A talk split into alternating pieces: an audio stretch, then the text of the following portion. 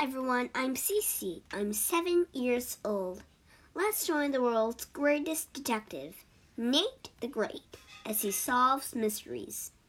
Here we go. Nate the Great, where are you?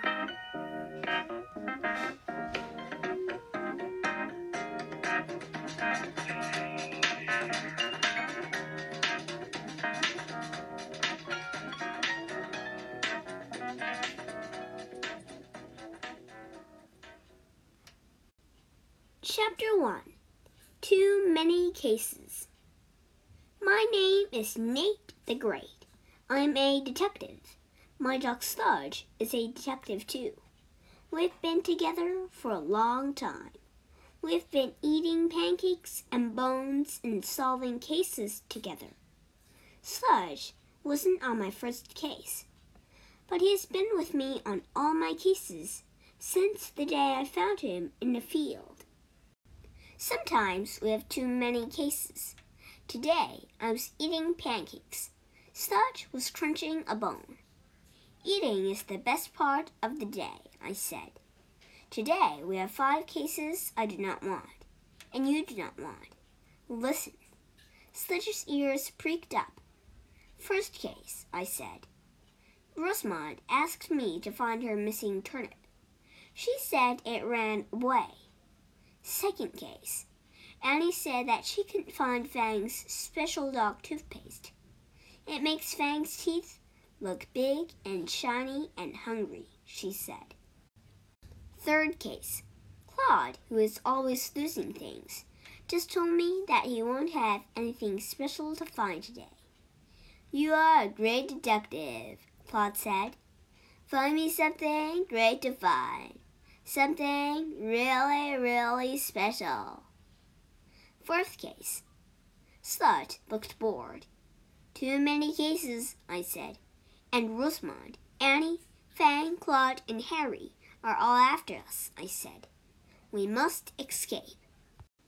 I wrote a note to my mother. Dear Mother, today I, Nate the Great, and Sludge will be looking for something that will not make us look like ourselves. We will be back, even if you don't know who or what we are. Love, Nate the Great. Sludge and I walked out the back door. We're going to the disguises for detective store, I said. We will walk fast. Chapter 2 The Perfect Disguise. Soon we were at the store. I am Nate the Great. I'm a detective, I said to the man behind the counter. Today I have five cases. Today I don't want to look like Nate the Great. Sludge here is also a detective. He looks like a dog, the man said. I agree, but don't you have disguises for dog detectives? Well, I have the soft scarf with three fluffy tails. It will be a fine disguise for your dog. Here, I'll put it on him. Sludge was excited. He wagged his four tails. Then he bit the three fluffy ones.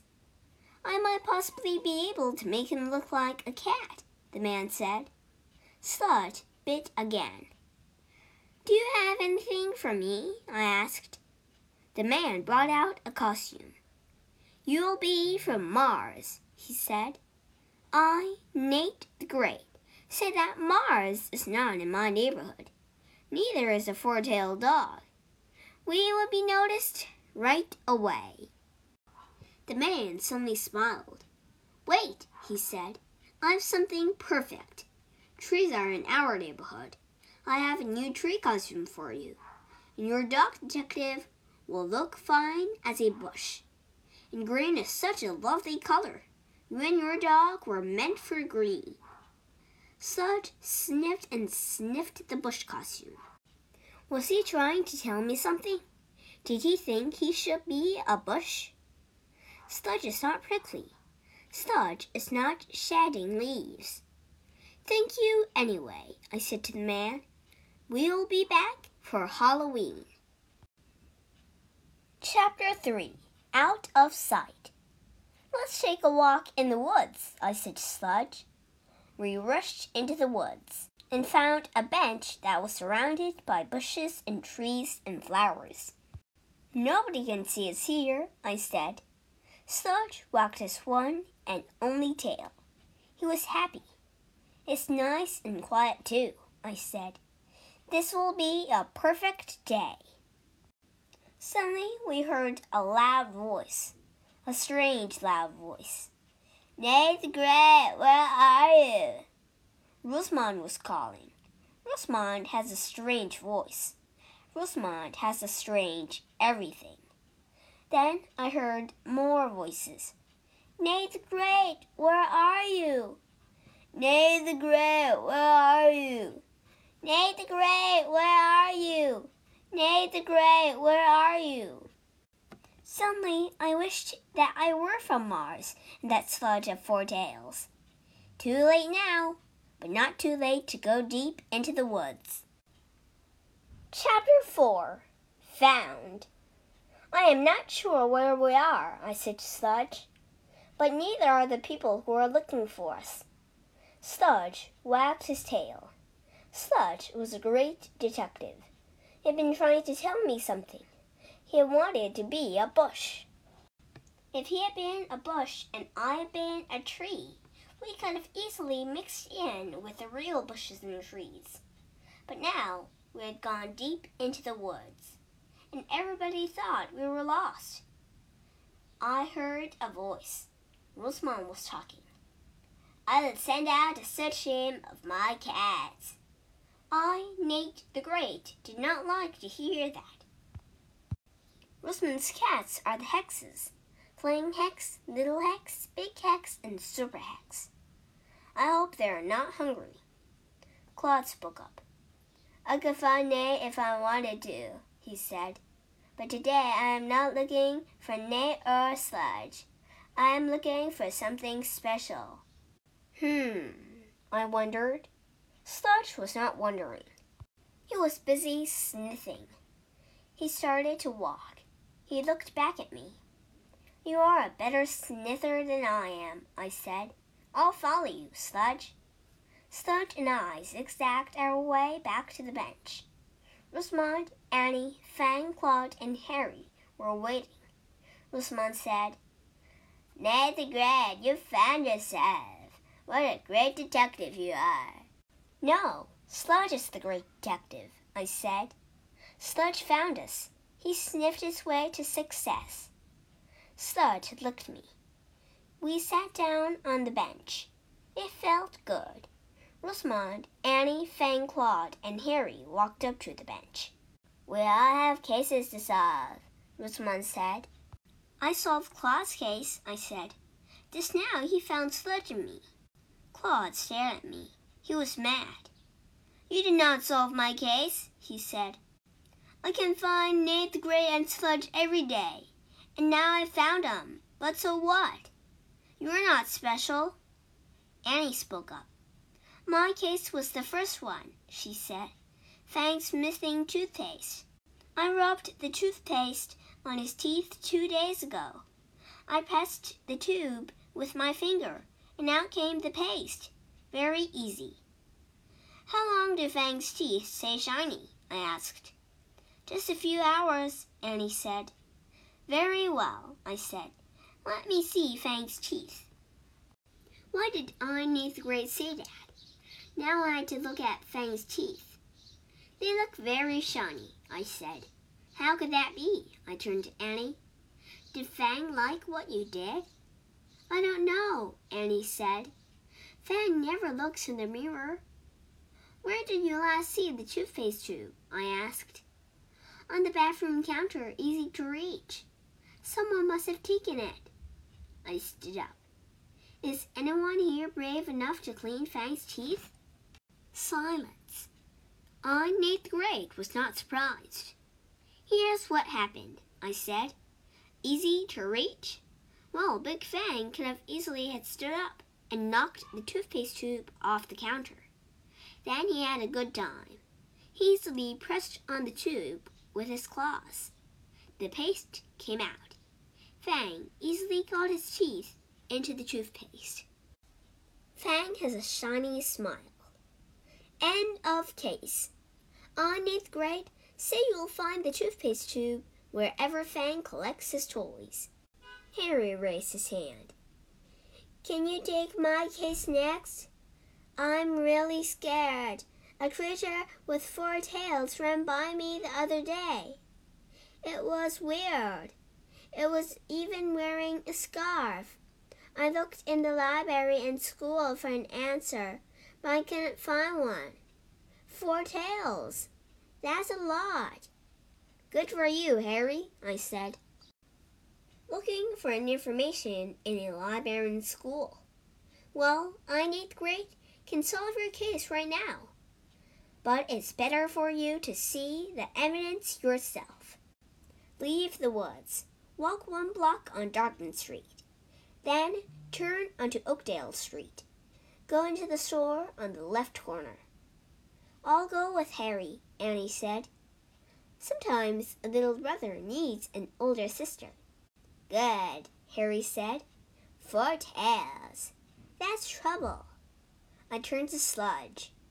We're solving some cases. Just a minute, Rosamond said. I was case number one, the turnip who walked away. Remember? How could I forget? I need more pancakes and Sludge needs more bones. You'll have to go home and think and think. Be sure to watch for walking turnip, Rosamond said.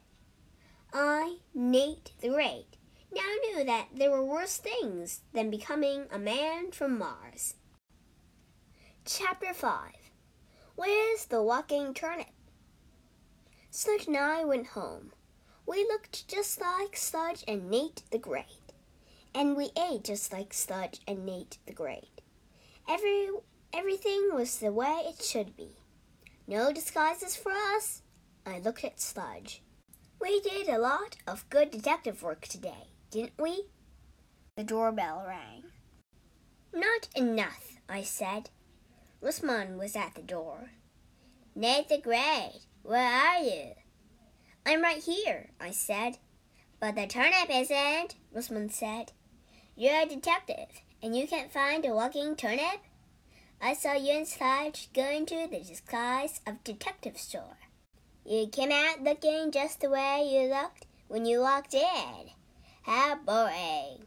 She stamped her foot and walked away. I looked at Sludge. When we were in the disguises for detective store, I should have become a tree, and you should have become a bush. You knew that. When we went into the woods, nobody would have found us. Too late now. Sludge wagged his tail. He agreed. I, Nate the Great, think that I have a case and a clue. Somebody was unhappy about something I said today, and I think I know what to do about it. Chapter 6 Happy Endings We're going to Claude's house, I said. Sludge and I took the last bites of our food. Then we rushed to Claude's house. I knocked on his door.